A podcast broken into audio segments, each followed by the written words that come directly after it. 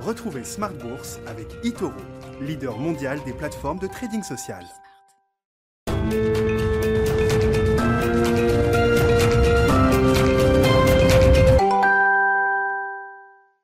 Et c'est reparti pour Smart Bourse, votre double dose quotidienne de marché en direct sur Bismart, chaque jour à la mi-journée, 12h30, 13h, et le soir, la grande édition, le grand digest de l'information économique, financière et boursière, pendant une heure à partir de 18h30. Au sommaire ce soir, des marchés européens qui euh, démarrent très fort la semaine avec un CAC 40 qui a touché en séance les 5800 points pour la première fois depuis un an.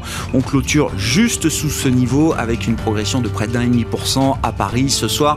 Vous aurez le résumé complet dans un instant avec Nicolas Pagnès depuis la salle de marché de Bourse Direct parmi les grandes tendances qui portent les marchés. L'idée de la reflation qui s'exprime à travers la progression encore des matières premières aujourd'hui. Les cours du pétrole sont déjà revenus depuis euh, quelques jours maintenant à leur niveau d'avant la crise pandémique. Et puis les taux dans le sillage évidemment de cette idée de la reflation, les taux longs qui se tendent légèrement en Europe, des marchés européens qui ont vécu sans les marchés américains aujourd'hui. Wall Street et les marchés obligataires américains sont fermés, euh, restés fermé pour euh, la journée du, euh, du, président. Notez que les marchés euh, asiatiques, chinois en particulier, sont fermés encore pour quelques jours à l'occasion du nouvel an lunaire. Des marchés chinois qui ne rouvriront que ce jeudi. Les grandes manœuvres dans les médias, là aussi, ça fait partie des sujets qui sont à la une de Smart Bourse ce soir avec l'opération Vivendi et un joli coup encore de Vincent Bolloré qui va donc distribuer 60% du capital d'Universal Music Group à ses actionnaires et à lui-même en partie. Il détient 27% du capital de Vivendi, Vincent Bolloré. Est-ce que c'est juste un coup patrimonial, un coup de bourse pour euh, Vincent Bolloré? Est-ce que derrière, il y a l'idée d'un trésor de guerre qui pourrait être redéployé dans les médias? C'est toute la question. On en parlera avec nos invités de Planète Marché d'ici quelques minutes. Et puis à 19h15, plus spécifiquement encore, avec euh, l'un des analystes des équipes de Brian Garnier, spécialiste du secteur des télécoms et des médias, Thomas Coudray, qui sera avec nous en direct donc à partir de 19h15 soir.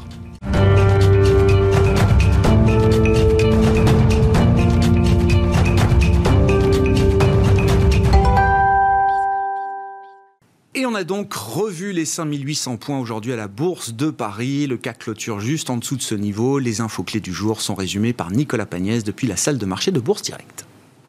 Clôture dans le vert ce soir pour le CAC 40 qui se rapproche même des 5800 points. L'indice parisien gagne 1,45% à 5786 points très exactement dans un volume d'échange relativement faible en raison de la fermeture des marchés chinois et américains aujourd'hui. Les investisseurs ont néanmoins pu se concentrer sur un certain nombre de nouvelles sur le plan politique mais aussi économique ou encore sanitaire. Sur le plan politique tout d'abord, le Sénat ayant acquitté Donald Trump ce week-end lors de la deuxième procédure de destitution qui visait l'ancien président. Les investisseurs espèrent euh, à présent voir les discussions sur le plan de relance reprendre au Sénat en vue d'une adoption prochaine. Un plan de relance dont la perspective fait remonter la courbe des taux à 10 ans aux États-Unis qui affiche 1,21% aujourd'hui. Politique toujours, mais en Europe cette fois-ci. Mario Draghi est officiellement le président du Conseil en Italie. Celui-ci a prêté serment ce week-end tout en présentant son gouvernement. Le Parlement doit à présent lui accorder ou non son vote de confiance cette semaine, tandis que l'ancien président de la BCE présentera de son côté son programme cette semaine également. Sur le front économique à présent, la production industrielle recule en zone euro au mois de décembre, là où les analystes attendaient un repli de 0,8%. Celle-ci plonge de 1,6% par rapport au mois de novembre.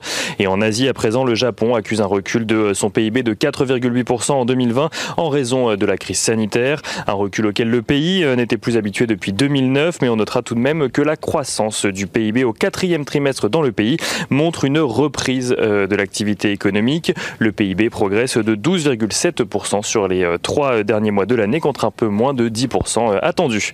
Sur le front sanitaire à présent, le Royaume-Uni fait savoir que 15 millions de personnes ont reçu une première dose de vaccin contre la Covid-19 dans le pays. Le Royaume-Uni qui envisage également un allègement des restrictions dans, dans le pays. L'Union européenne cherche de son côté un moyen d'accélérer les procédures d'autorisation de vaccins améliorés pour combattre les variants qui circulent sur le territoire. Du côté des valeurs à suivre ce soir à la Bourse de Paris, on notera tout d'abord euh, que Vivendi a fait part de sa volonté de, euh, volonté de coter euh, sa filiale Universal Music Group à la Bourse d'Amsterdam d'ici la fin de l'année. Universal Music Group, qui est pour le moment valorisé 30 milliards d'euros, devrait avant cela voir 60% de son capital distribué aux actionnaires de Vivendi sous la forme d'un dividende exceptionnel.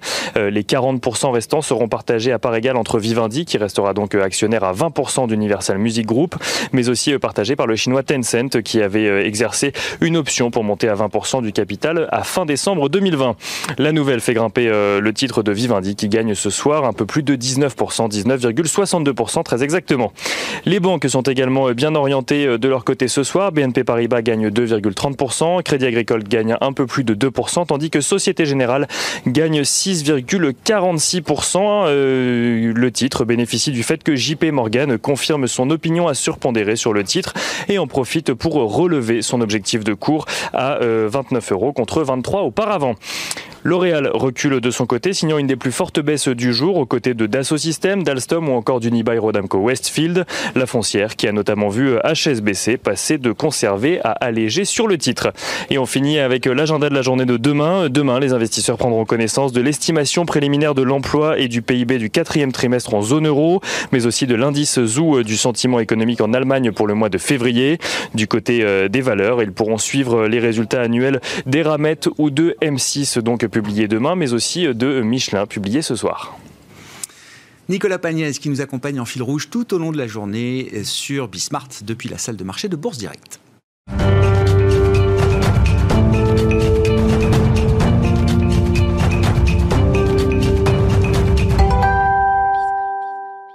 Trois invités avec nous chaque soir pour décrypter les mouvements de la planète marché. Léa Dauphas nous accompagne ce soir, chef économiste de TAC Economics. Bonsoir et bienvenue Léa. Bonsoir. À vos côtés, Vincent Lecartier, gérant et responsable de l'allocation d'actifs de WeSave. Bonsoir Vincent. Bonsoir Grégoire. Bienvenue à Thibaut Prébé également. Bonsoir Thibaut. Bonsoir. Directeur général adjoint de la financière Arbevel.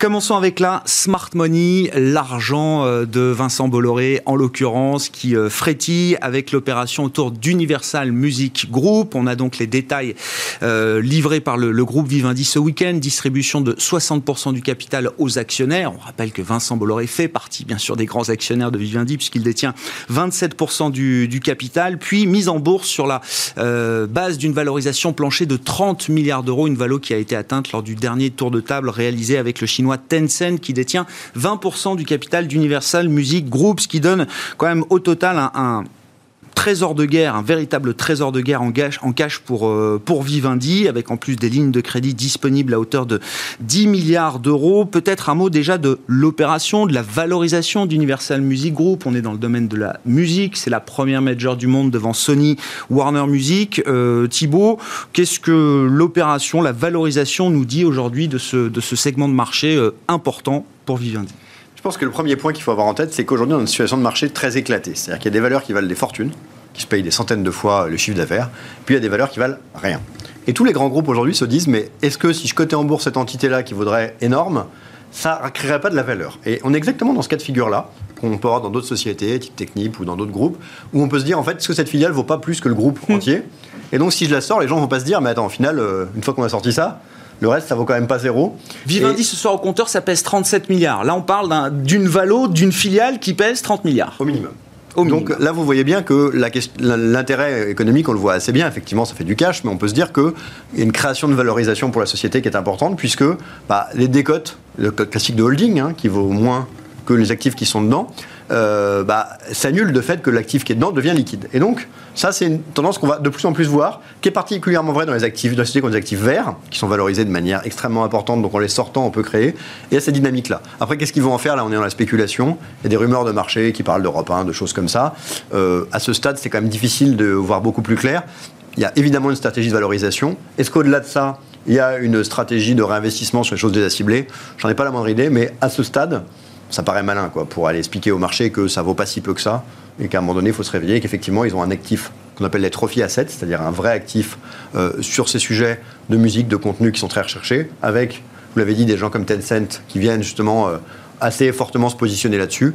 Donc un intérêt, une opération qui, je pense, va, font partie de celles qui vont se multiplier pour essayer d'extirper plus de valeurs de société qui ne sont pas appréciées par le marché. Donc, du point de vue de Vincent Bolloré, actionnaire de référence de Vivendi avec 27% du capital, c'est une opération patrimoniale euh, successful. Écoutez, déjà, ça fait beaucoup monter la valeur de son patrimoine en n'ayant pas dépensé d'argent. Ce qui, euh, souvent, est quand même quelque chose qui est plutôt bien vu. Euh, et après, toute la question est on a quelqu'un qui a quand même une vision stratégique. Qu'est-ce qu'il va en faire? Les choix historiques de Vivendi, qu'on peut souvenir par exemple euh, la session de Blizzard Entertainment, de choses comme ça, qui n'ont pas toujours euh, été faits dans des timings absolument incroyables. Est-ce que là, il va en faire des choses euh, très intéressantes? Ça va être une bonne occasion de le voir. Il a récupéré 10 milliards avec les 20% cédés à, Tencent. Vivendi conserve encore 20% d'Universal Music Group qui pourrait être cédé ultérieurement sur la base minimum de 10 milliards ou 30 milliards de, valo. ils ont 10 milliards d'euros, je crois, de lignes de crédit disponibles. Fait quand même beaucoup de cash. Est-ce qu'il y a une spéculation plus raisonnable ou plus rationnelle qu'une autre qui nous permettrait de, réfléchir à la manière dont cet argent serait utilisé? Est-ce que c'est forcément les médias, conformément, on va dire, à l'ambition initiale formulée par euh, Vincent Bolloré quand il est arrivé et qu'il a pris le contrôle de, de Vivendi? Est-ce que ça peut être tout autre chose? Et en fait, le problème, c'est que c'est beaucoup d'argent, justement. Donc, il n'y a pas de raison de considérer que ça peut être qu'une seule chose. Je veux dire, beaucoup de gens, effectivement, je vous le disais, la spéculation de marché, cette idée qu'il pourrait aller voir la Gardère pour prendre Europe 1, mais je veux dire, il ne va pas dépenser 30 milliards d'euros sur, sur Europe 1. Donc, à un moment donné, euh, il y a beaucoup de possibilités, il peut faire beaucoup de choses. Euh, c'est quelqu'un de très malin. Après, le marché n'est pas donné actuellement. Est-ce qu'il veut en profiter pour avoir des marges de manœuvre pour la suite Est-ce qu'il a déjà des cibles très précises en tête? Très honnêtement, si vous le savez, vous êtes très fort. Moi, je n'en ai pas la moindre idée. Mais ce qui est sûr, c'est que les marges de manœuvre sont présentes maintenant. Il va être très intéressant de savoir ce qu'il veut en faire. L'avantage, c'est que le secteur des médias, c'est quand même euh, encore assez value pour euh, quelqu'un comme Vincent Bolloré qui aime peut-être payer pas trop cher ses, euh, actifs pour les valoriser et les revaloriser, peut-être que c'est un bon terrain d'investissement. Vincent, comment vous regardez l'opération Vivendi avec bien sûr Vincent Bolloré à la manœuvre?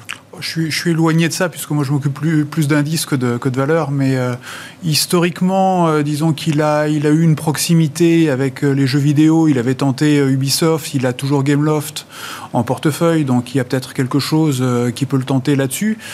quand on regarde la musique, c'est un, c'est un actif qui pour le coup était effectivement particulièrement bien valorisé parce que euh, il a eu des noms qui étaient juste fabuleux. Euh, Aujourd'hui, je pense que euh, les jeux vidéo, ça reste un, réinvestissement possible. Euh, moi, j'ai plus de mal à imaginer euh, sur les, les médias écrits. je vois pas trop euh, ce qu'on peut essayer de gagner quand on a en face de soi euh, des monstres euh, type Google et autres mhm. qui peuvent essayer de, dérouler les choses. Donc ça me paraît plus compliqué. moi, les, jeux vidéo, ça me paraît être un, axe de, voilà, de, réflexion possible de, réinvestissement.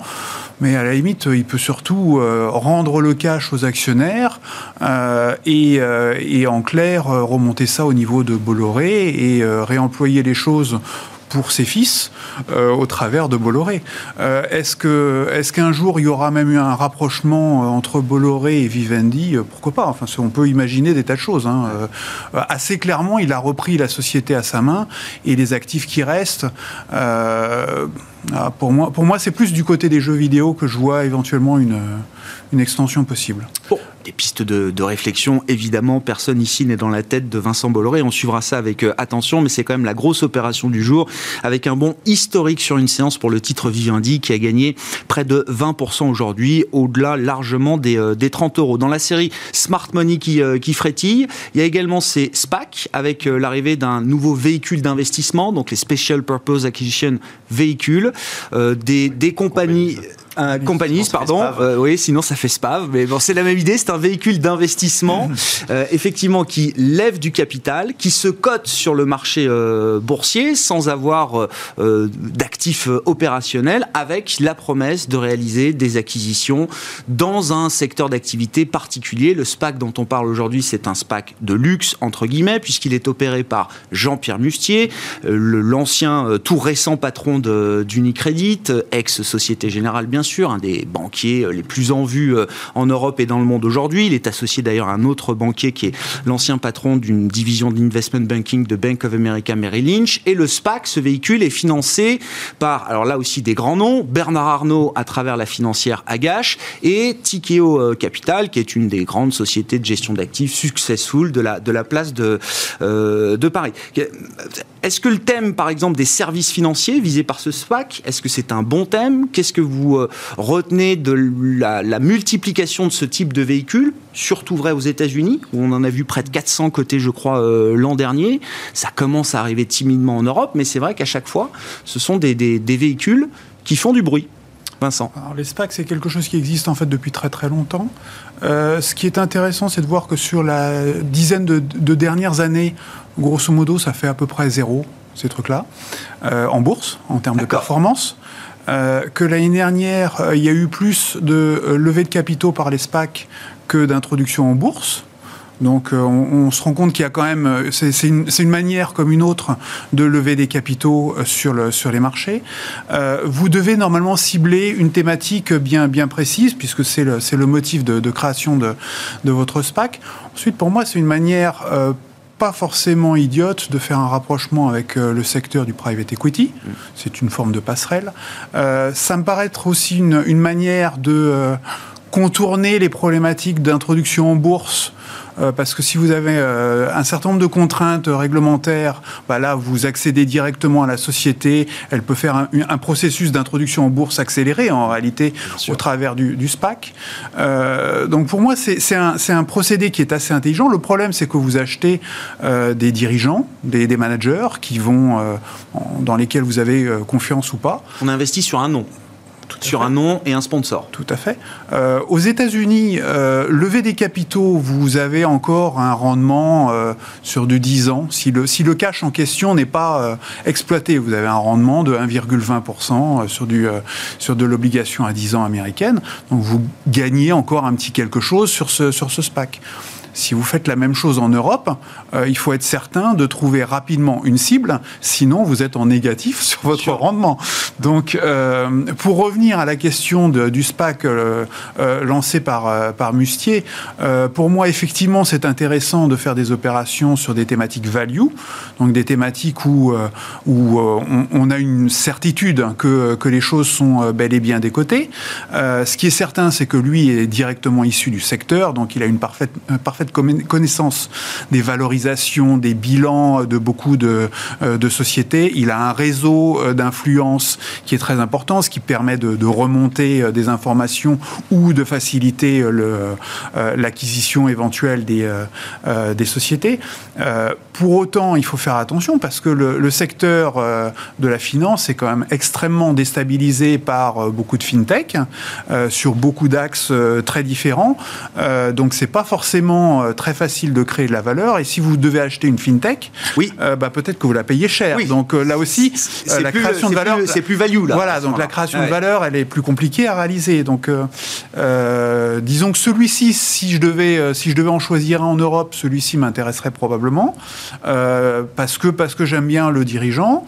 Mais mais ensuite, une fois encore, encore encore faut-il voir qu'est-ce qu'il arrive à, mettre sur la table pour, remplir son SPAC. Mais en agrégé, quand vous voyez la masse de SPAC, notamment sur le marché américain, vous dites attention, ça fait partie des exubérances de marché qu'on peut euh, constater, ou est-ce que c'est de la, c'est la mode chez la smart money et comme il y a eu d'autres modes avant, la mode des SPAC euh, est en train de l'emporter aujourd'hui? Je pense qu'il y a trop de liquidités de toute façon sur les marchés. Les banques centrales, les banques centrales ont injecté beaucoup beaucoup trop de liquidités.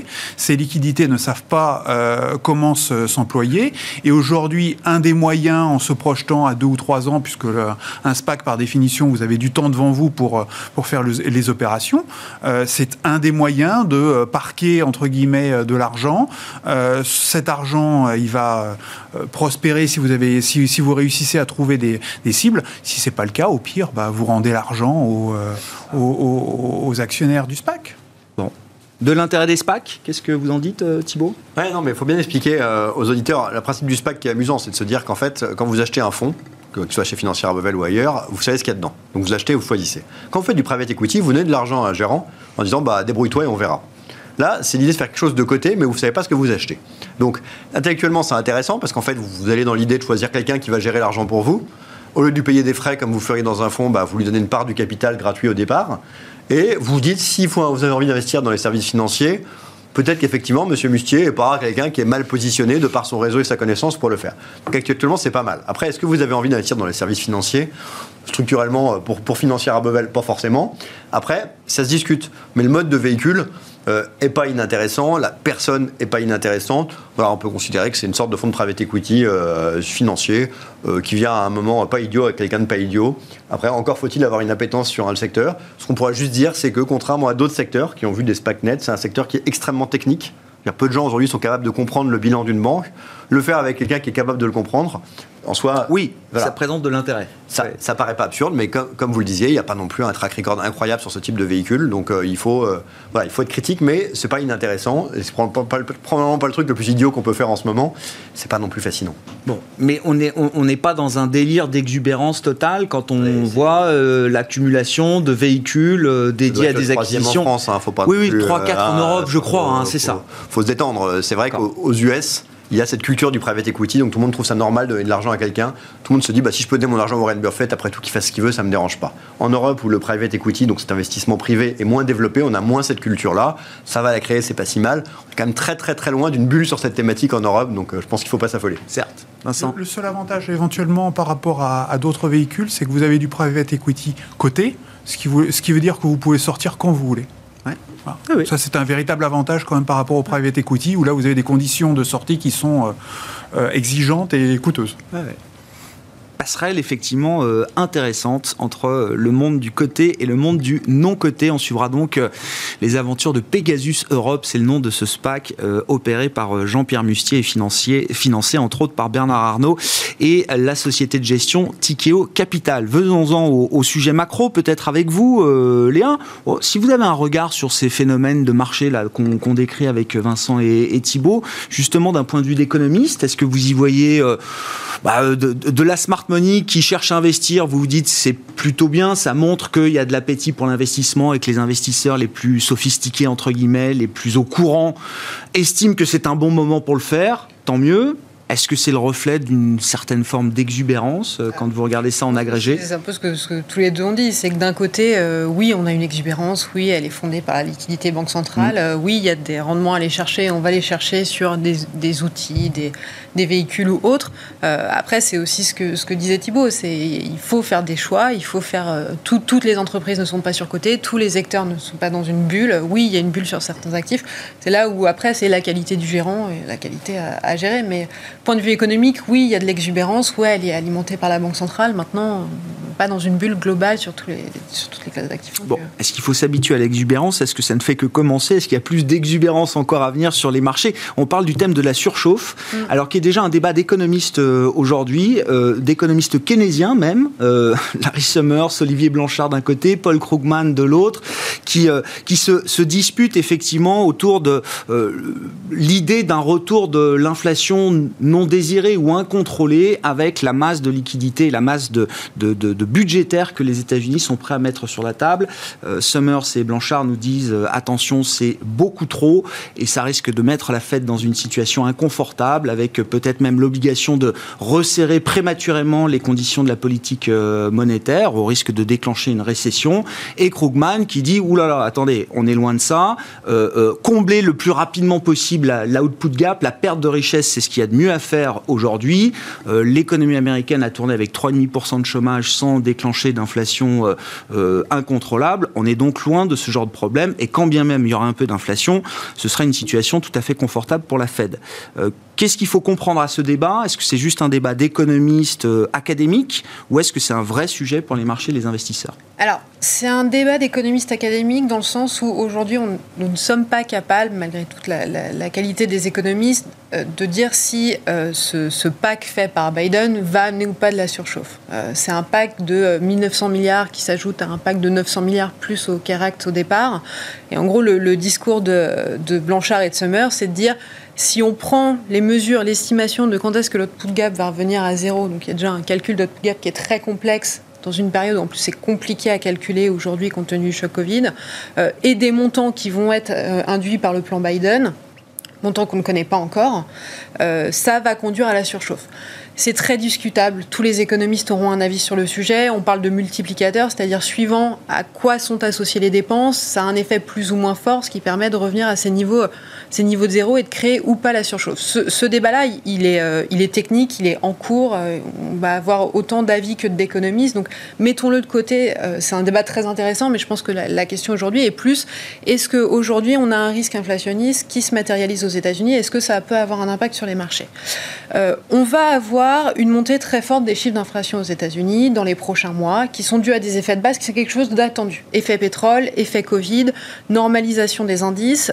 On va avoir un effet très fort sur l'inflation. Cet effet-là, pour l'instant, en tout cas avec nos connaissances actuelles de la crise, est temporaire. Euh, va porter sur les deux prochains trimestres, mais à horizon fin d'année et d'année prochaine, nous n'aurons pas de tension inflationniste au-delà des 3-3,5% qui ferait en sorte que la Fed devrait agir. La Fed euh, a modifié sa politique monétaire, donc elle n'est plus aujourd'hui sur des seuils à dire bah, si on atteint les 2%, euh, il faut euh, resserrer les taux. Le risque, et c'est là où en fait cette question purement du débat de surchauffe, c'est surtout la question de la crédibilité de la Banque centrale. Mmh. Il va y avoir un moment où, compte tenu des pressions inflationnistes, compte tenu de la tendance qu'on voit sur les taux, il y aura probablement une obligation que la Fed agisse euh, et, soit clair sur son changement de politique monétaire. Euh, c'est pas parce qu'on a des chiffres plus forts d'inflation que la Fed va agir et ça elle doit le prouver au marché, elle doit le montrer. Et, ce débat, il est là. Ce débat, c'est pas l'économie américaine va en surchauffe ou pas. Euh, compte tenu aujourd'hui des niveaux et où on en est de la crise, que Biden mette 1900 milliards pour mener une campagne de vaccination, soutenir les écoles, soutenir les États qui n'ont plus de rentrée fiscale, c'est vraiment un débat qui est à part. qui n'est pas celui-là. La vraie question, c'est la crédibilité de la Fed va être testée parce qu'on va avoir de l'inflation probablement temporaire. Euh, et dans ce cadre-là, ça c'est important. Le vrai débat est là en fait, au-delà du débat très théorique d'économistes. La Fed affirme depuis quelque temps effectivement qu'elle ne, qu'elle ne, resserrera pas sa politique monétaire quand bien même euh, la, cible d'inflation serait dépassée euh, temporairement, au-delà de, de 2%. Il faudra quand même qu'elle le prouve en temps réel, j'allais dire, dans l'expérience qui va se dérouler dans les prochains mois, avec une inflation qui sera mécaniquement euh, à peut-être 3-4%, j'en sais rien, pour bah, l'économie américaine. Une forte, euh, on voit bien, on a des pressions sur les prix du pétrole. Il faut avoir en tête que le plan Biden, c'est juste le premier plan. C'est le plan de secours. C'est-à-dire que malgré, après ces 1900 trilliards, il y aura probablement un autre plan d'un montant équivalent euh, liées aux infrastructures, liées à l'investissement vert. Donc, nous, cette combinaison, on a toutes les pressions inflationnistes, avec en plus des chiffres de, croissance qui vont augmenter mécaniquement. Euh, il y aura de toute manière une pression sur les taux et il y aura un, besoin de la Fed d'agir. Et le vrai débat, il est là, en fait, aujourd'hui. Il n'est pas est-ce que l'économie américaine, elle est en surchauffe? Hmm. Et, de ce point de vue-là, on a des, pistes, des éléments quand même qui permettent de dire que la Fed gardera ses nerfs, euh, sera capable de maîtriser justement euh, les, taux de marché face à des anticipations d'inflation qui remonteraient. Euh, est-ce qu'elle nous en a dit un peu plus quand même sur sa manière de fonctionner? Ah, C'est le, pouvoir de la Fed face au marché. On a envie de croire que c'est quand même une banque centrale qui est flexible. c'est la seule banque centrale qui, en plein milieu de l'épidémie, n'a pas reporté sa stratégie de, décision de, de modifier sa politique, qui l'a fait euh, les choses se sont bien placées, c'est-à-dire qu'on a eu une, hausse des, anticipations d'inflation, mais qui s'est tenue. Euh, donc pour l'instant, en tout cas, les critères semblent, euh, faire en sorte que la Fed reste une monnaie crédible. Mais on, voit bien que c'est le vrai sujet, le sujet qui va arriver. Fed, zone euro, on voit bien sur le change, la montée du yuan, toutes ces questions-là. le vrai sujet en fait de ce scénario et de cette exubérance dont on parlait avant, c'est vraiment est-ce que les banques centrales restent crédibles sur le marché? Mm-hmm. Si aujourd'hui on ne peut plus avoir confiance dans la crédibilité de la Fed, je pense qu'on a un vrai problème où là, toutes les questions d'exubérance ressurgissent. Bon, crédibilité qui va être testée, qui est peut-être déjà en train d'être testée par, euh, par les marchés. Comment vous gérez cette situation euh, sur le plan de l'investissement, euh, Vincent, cette idée ou ce débat autour d'une inflation qui reviendrait et qui ne reviendrait pas que, que, que temporairement? Pour moi, il y a deux sujets. Il y a le est-ce qu'il y a une soutenabilité de la charge de la dette aux États-Unis? Et euh, est-ce que la Fed va euh, ajuster la taille de son quantitative easing en fonction des euh, différents plans de relance, enfin de soutien d'abord, puis relance ensuite?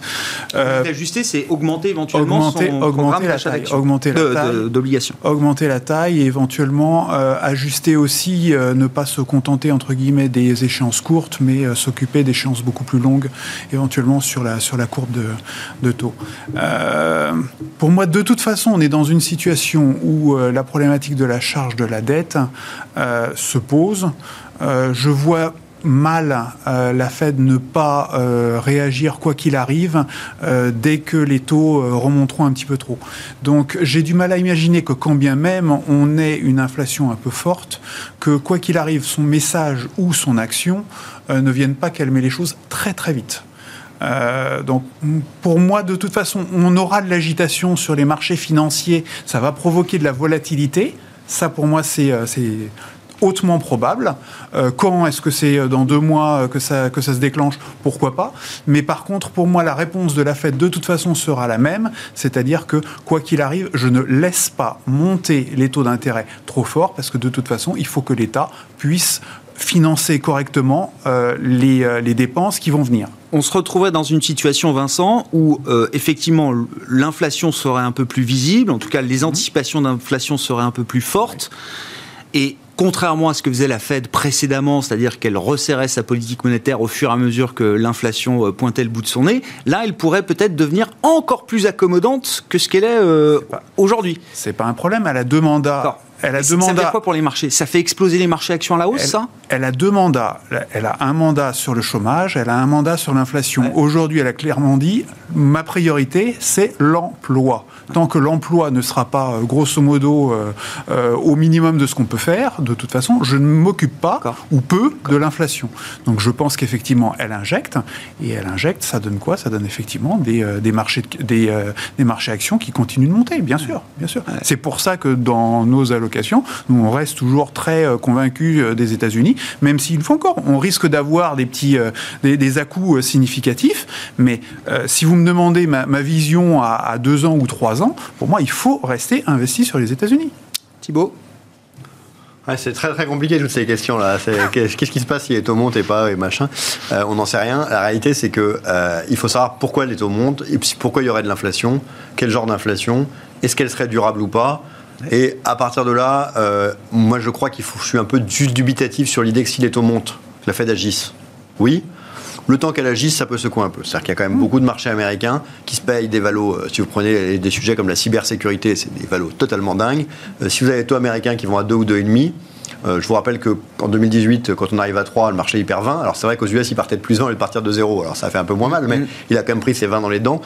Aujourd'hui, il est mieux valorisé qu'à l'époque. Donc la soutenabilité de taux longs qui monte, voilà. Et si après elle décide d'acheter, oui, ça va faire baisser les taux, surtout les taux courts. Mais si le marché croit que les taux longs euh, peuvent souffrir d'une inflation qui continue à monter sans qu'il se passe rien, euh, ils peuvent emmener les taux quand même assez loin. peut tester les limites. Donc je pense que toute la question est est-ce qu'on va vers une inflation, et je crois que ce que disait Léa très justement, est-ce qu'on va vers une inflation qui dure ou une inflation de court terme? Si c'est une inflation de rattrapage, on voit bien aujourd'hui, il y a plein de gens qui essaient de produire et qui disent bah voilà, j'ai pas d'acier, je suis obligé de l'importer par avion. Bon, c'est un peu le bazar. Il y a de l'inflation. S'il y a de l'inflation plus durable, ce qui est possible, mais pas certain.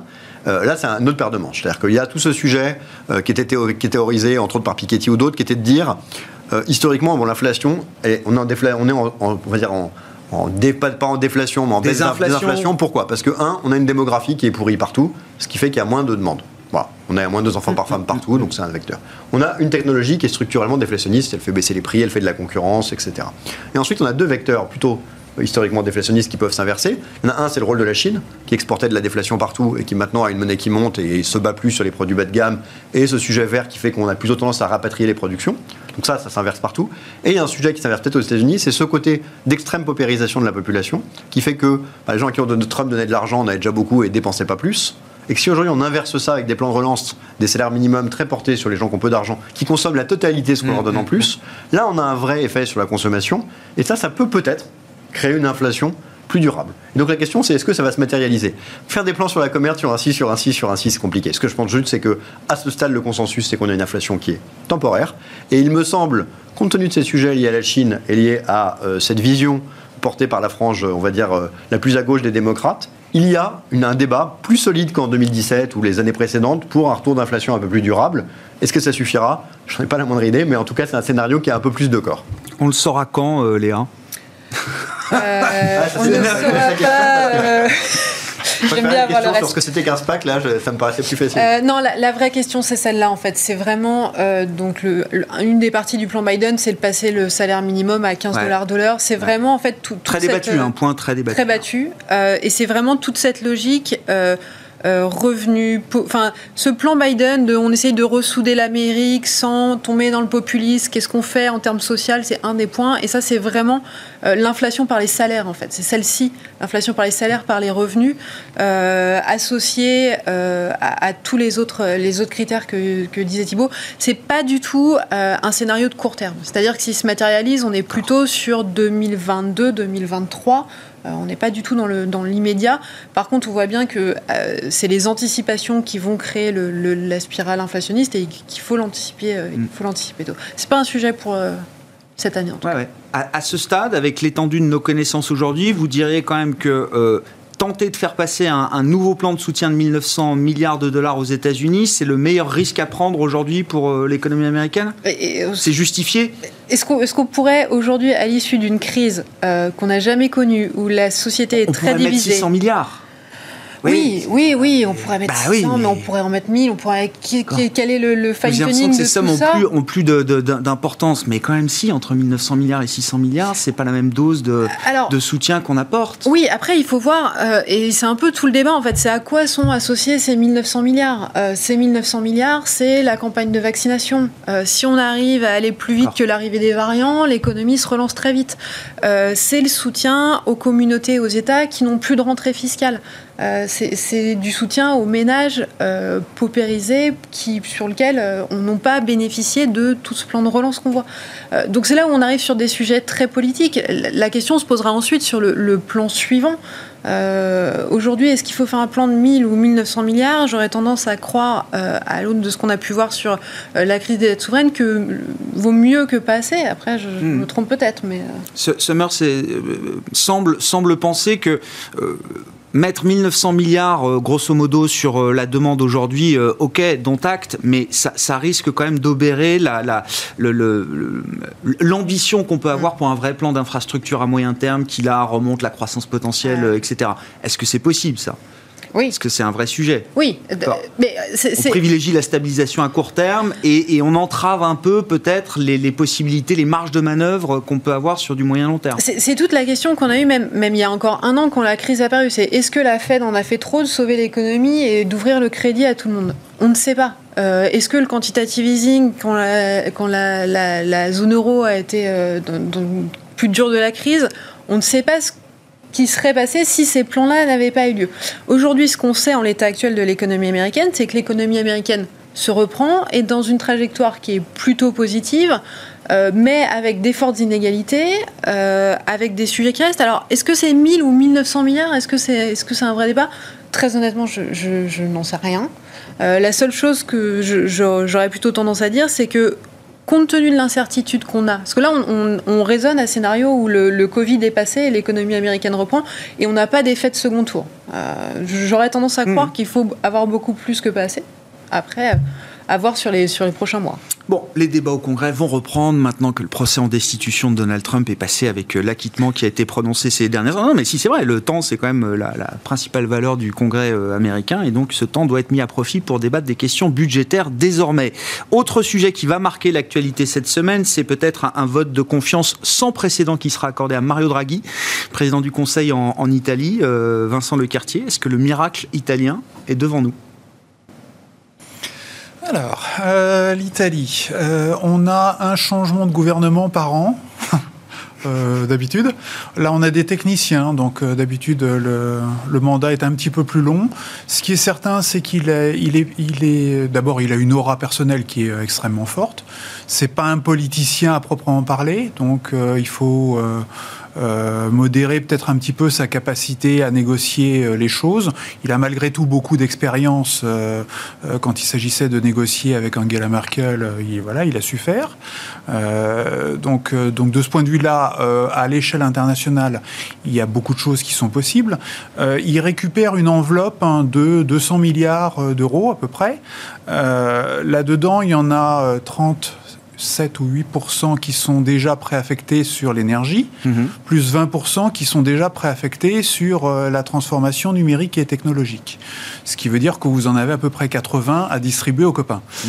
Euh, voilà. Donc avec 80 milliards, ce qui est certain, c'est que vous achetez assez tranquillement euh, une paix sociale, une paix politique euh, entre les différents partis.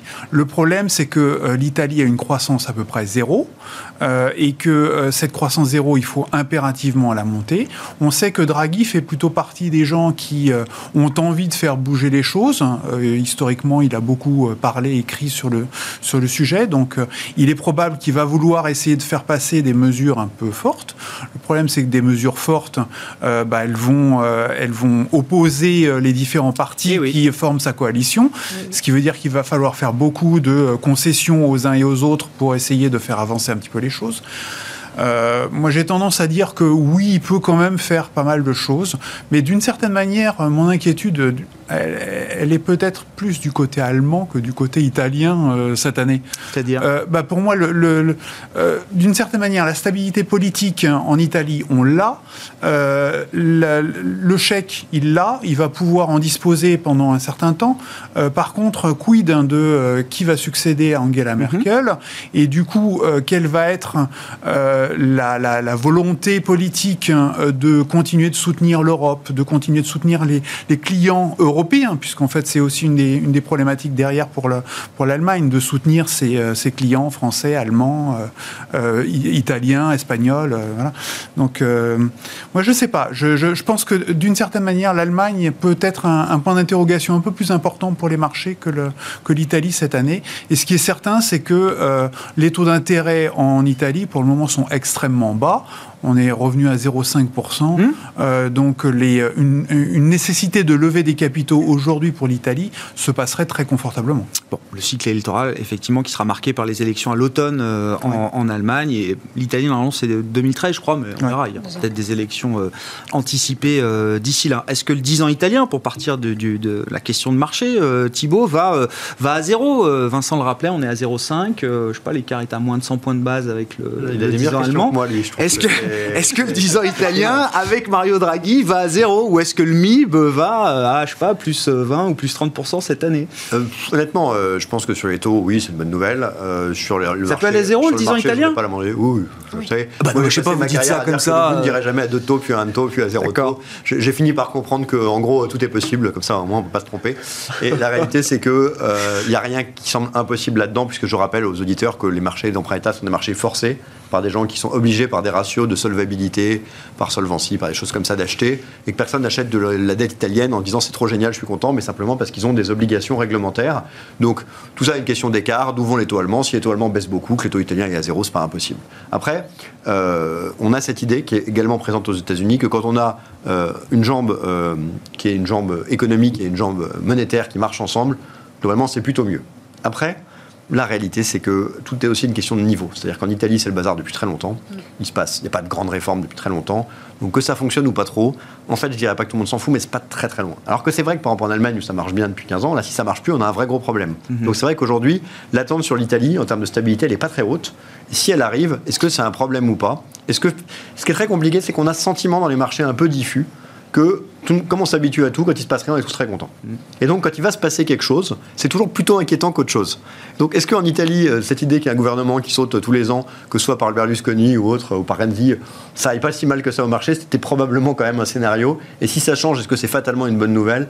On, a tendance à dire oui, puisque Mario Draghi est une figure qui est appréciée par les marchés. C'est une figure, mais c'est aussi quelqu'un qui a toujours fonctionné avec les marchés en donnant des visibilités très longues pour qu'on puisse se projeter. Ce qui, dans un pays qui fait sauter ses premiers ministres assez régulièrement, est quand même un truc qui risque de moins bien marcher dans cette sphère-là. Donc la réalité, c'est que ça me semble au minimum pas une mauvaise nouvelle et pas inquiétant. Il ne faut pas non plus surjouer le côté positif. Comme vous le disiez, on est dans des gouvernements. Il faut se rappeler qu'on a passé 30 ans en Europe où il y avait deux partis dans tous les pays. Donc en gros, c'était l'un puis l'autre et on comprenait bien. Aujourd'hui, dans tous les pays, il y a quatre partis en gros donc c'est ingouvernable. Et donc, grosso modo, on essaie toujours de faire des consensus.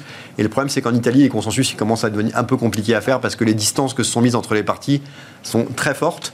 Donc, l'idée qu'il va y avoir une sorte d'union sacrée qui va très bien tourner, je pense que c'est aussi quand même euh, pas très réaliste non plus. Euh, Léa, votre, avis sur, euh, l'Italie d'économiste, bien sûr. Est-ce qu'un miracle italien est possible? Est-ce que c'est un sujet 100% euh, italien? Est-ce que c'est aussi un sujet européen d'avoir Mario Draghi, président du Conseil mm. euh, italien, avec une union nationale et encore une fois un vote de confiance qui sera peut-être sans précédent cette semaine au, Sénat italien? Euh, Économiquement, tout jeune économiste passe par l'Italie, donc c'est un sujet qu'on connaît mm-hmm. tous. la règle numéro un, c'est que, exactement ce que disait Vincent, la croissance potentielle de l'Italie est égale à zéro. Donc il faut la lever. que les plans d'investissement soient là et soient présents, c'est une première jambe très positive. Est-ce que c'est la feuille de route de Mario Draghi? Il a une volonté d'intégrer les jeunes, d'augmenter cette croissance potentielle. Le vrai problème sur l'Italie, c'est qu'il y a un, fond de, bureaucratie, de de corruption, euh, de, de, temps administratif, de système judiciaire inefficace. Et en fait, sans euh, résoudre ce problème-là, malgré toute la bonne volonté du monde, malgré quelle que soit la forme de gouvernement, le plan d'investissement sera inefficace. Donc il faut résoudre ce problème-là. Euh, est-ce que Draghi en a les capacités? Ça, c'est des considérations politiques. mais en tout cas, il a un environnement euh, global, international, où la dette n'est plus un problème, où le taux italien n'est plus un problème, où il a une fenêtre de tir de quelques mois, en tout cas, de stabilité gouvernementale pour réussir euh, ce processus-là. La, question de l'Italie, je pense qu'elle s'oriente plus aujourd'hui sur la, question de la BCE, où il y a encore quelques mois, euh, on se posait la question où est-ce qu'on est l'Italie? On, va quand même sur la fin d'année. Euh, sur des zones beaucoup plus euh, mouvantes sur la croissance en zone euro, où on va avoir la question des défaillances, des faillites, de la dette, tous ces débats vont revenir. Le fait que l'Italie ne soit plus un problème qui va se rajouter là-dessus, euh, où on a les problèmes bancaires, corporate, le mm, fait mm, de mm. mettre l'Italie de côté va probablement laisser plus de marge de manœuvre à la BCE pour asseoir euh, en tout cas un, environnement de risque souvent réduit. Moi, je, lirais plus le problème italien comme ça que la, vraie question italienne, c'est il faut résoudre euh, ce problème judiciaire, de, administratif. Et alors ça, est-ce que Draghi ou un autre a les capacités de le faire? J'attends de voir. On, a toujours attendu. Pour l'instant, on l'a pas eu. Hmm. Est-ce que, l'Europe euh, peut se, renforcer euh, d'autant plus vite que Mario Draghi est aujourd'hui euh, à la tête d'un gouvernement, alors technocratique, mais aussi politique quand même, en Italie.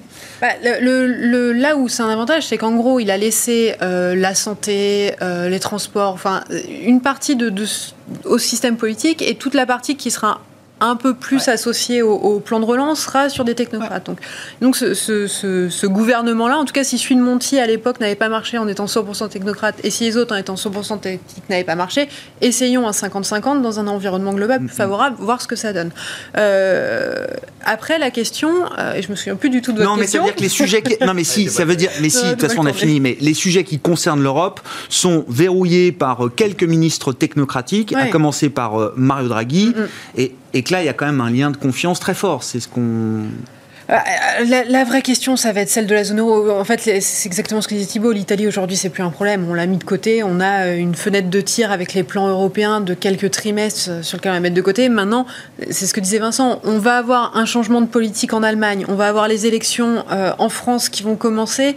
le, le, duo franco-allemand va devenir un trio franco-allemand-italien. C'est ça. Et en fait, l'Italie va être un peu la seule... D'accord. Le, pôle de stabilité, finalement, pour les 12 prochains mois d'une certaine manière.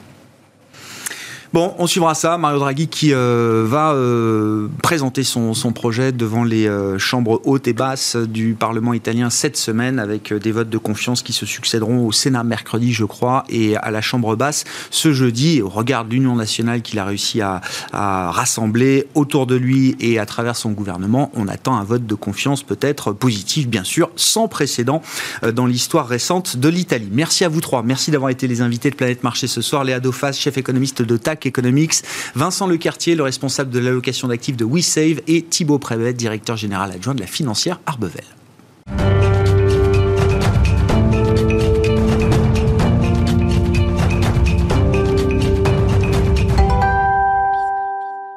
Le dernier quart d'heure de Smart Bourse, chaque soir, c'est le quart d'heure thématique, le marché à thème. Le thème ce soir, c'est celui des médias et des grandes manœuvres autour de Vincent Bolloré, l'homme fort de Vivendi avec 27% du capital. Et donc, la séquence euh, Universal Music Group qui se précise avec une cotation prévue cette année à Amsterdam. Et avant cela, la distribution de la richesse d'Universal Music Group aux actionnaires. 60% du capital va être distribué aux actionnaires, dont Vincent Bolloré, les actionnaires de Vivendi, euh, sûr sûr. Après un tour de table qui a été réalisé en fin d'année dernière avec Tencent, enfin c'était une option du, du, chinois Tencent qui a pu monter jusqu'à 20% d'Universal Music Group sur la base d'une valorisation de 30 milliards d'euros. On en parle avec Thomas Coudry, analyste chez Brian Garnier, qui suit ces questions. Alors ces, ces secteurs télécom et médias, en l'occurrence le secteur des médias ce soir. Bonsoir Thomas. Merci d'être là. Il faut expliquer peut-être comment cette opération a pu être déclenchée. J'ai compris qu'il fallait que UMG, Universal Music Group, atteigne une valorisation de 30 milliards d'euros pour que Vincent Bolloré, Vivendi, puisse déclencher les opérations qu'on décrit euh, en ce moment. Oui, tout à fait. C'était le, le seuil qui s'était fixé euh, voilà, pour accepter d'aller, euh, d'aller plus loin dans, dans, l'ouverture du capital du MG et puis dans d'autres, dans d'autres opérations. Donc ce seuil-là, aujourd'hui, il est atteint depuis la transaction qui avait été validée avec Tencent il y, a, un an et demi maintenant. Donc c'est toujours intéressant de se souvenir que cette valorisation, ce, marqueur des 30 milliards d'euros, il date un petit peu, mais, euh, mais voilà, on y est. Ça a été euh, donc en effet, comme, comme vous le disiez, euh, Tencent, un consortium mené par Tencent a pris 20% en deux temps successifs, 10%, puis encore 10%. ils avaient une option qu'ils avaient le droit d'exercer à la fin de l'année dernière. Donc, donc voilà, ils détiennent maintenant 20% de, d'UMG sur une base de, de 30 milliards. Bon, et, 30 milliards, qu'est-ce qu'on peut dire de la Valo C'est le leader mondial de la de, de, l'industrie musicale, UMG mhm. euh, devant euh, Sonic euh, Warner Music, qui je crois les a des ratios de valorisation un peu supérieurs quand même à ceux d'Universal Music Group. Donc 30 milliards Universal Music Group, enfin avant la, la hausse de 20% de Vivendi aujourd'hui, ça valait plus que euh, la capitalisation boursière de Vivendi. Hein. Il y a toujours cette histoire de décote également. Ouais, tout à fait, parce que je crois que ce matin euh, ou vendredi soir à la clôture, ça. valait 30 milliards, 31 milliards, Vivendi à peu près.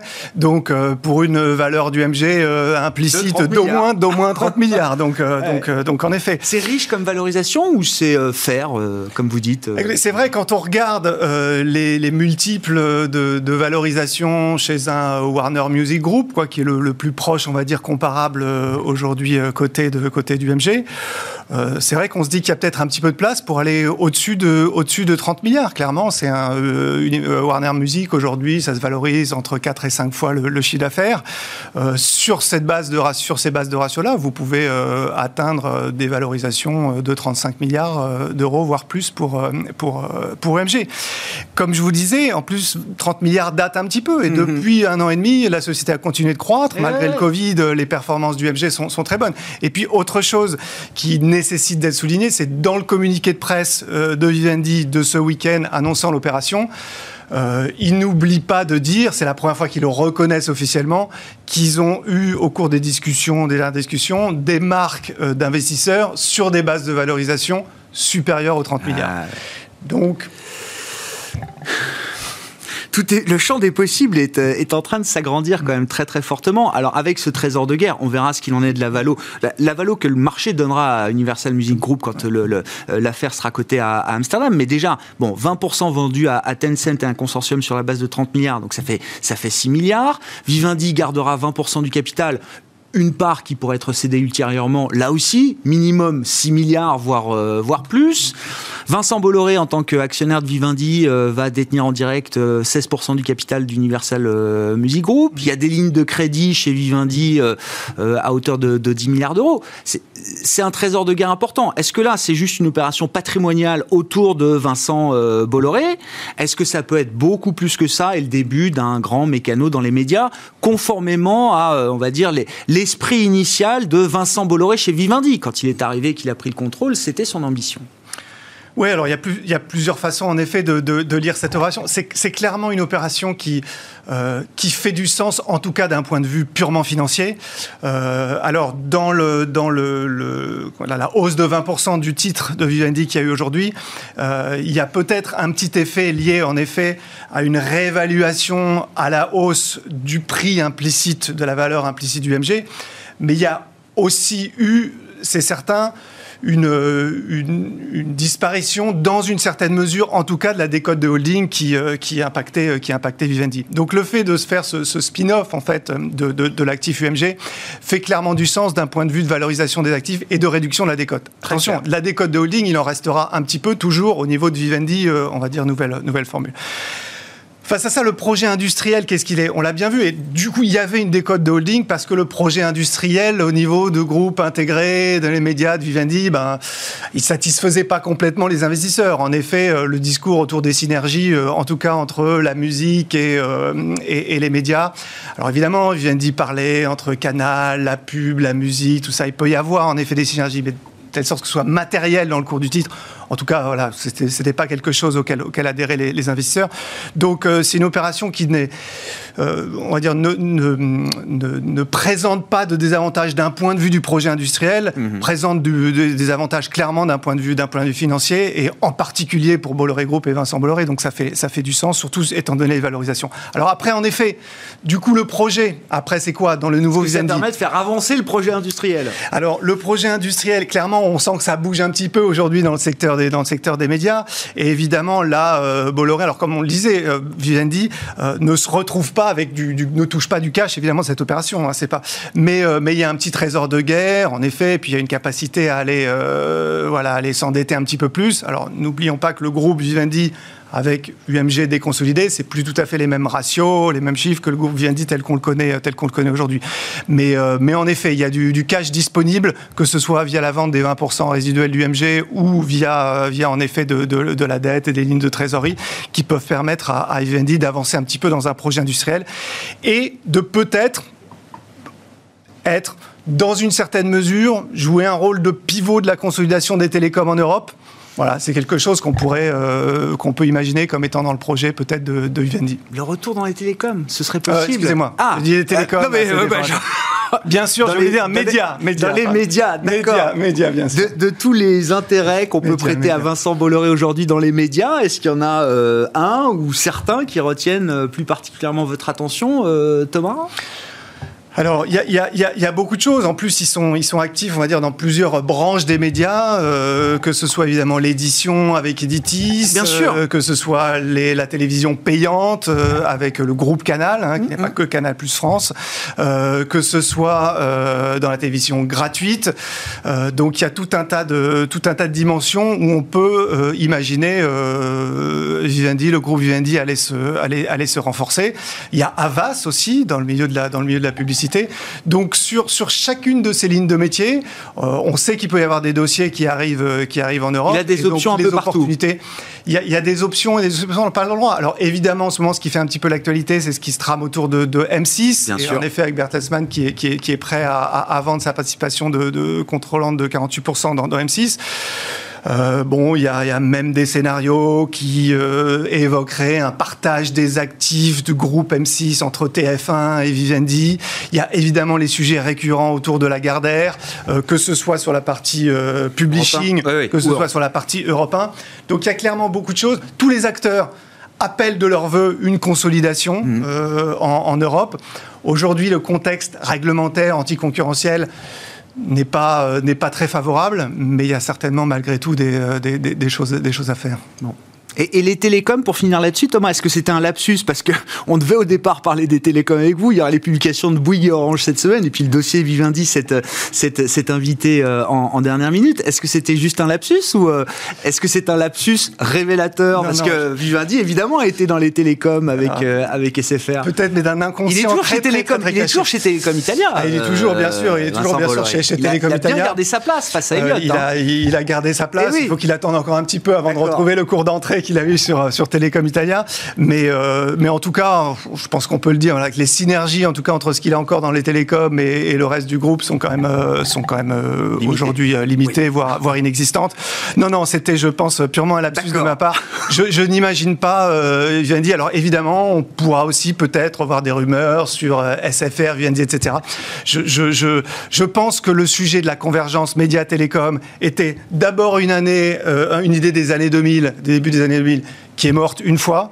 Ça a été une nouvelle idée qui est revenue à la charge il y a quelques années. Je pense qu'elle est morte une deuxième fois.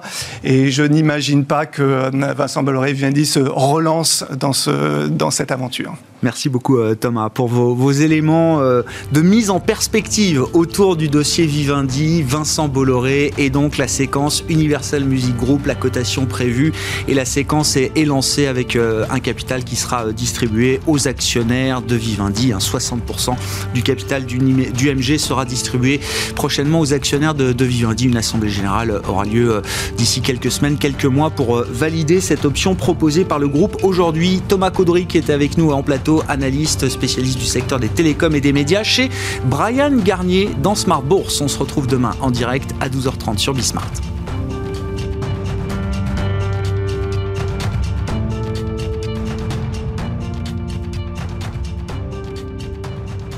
C'était Smart Bourse avec Itoro, leader mondial des plateformes de trading social.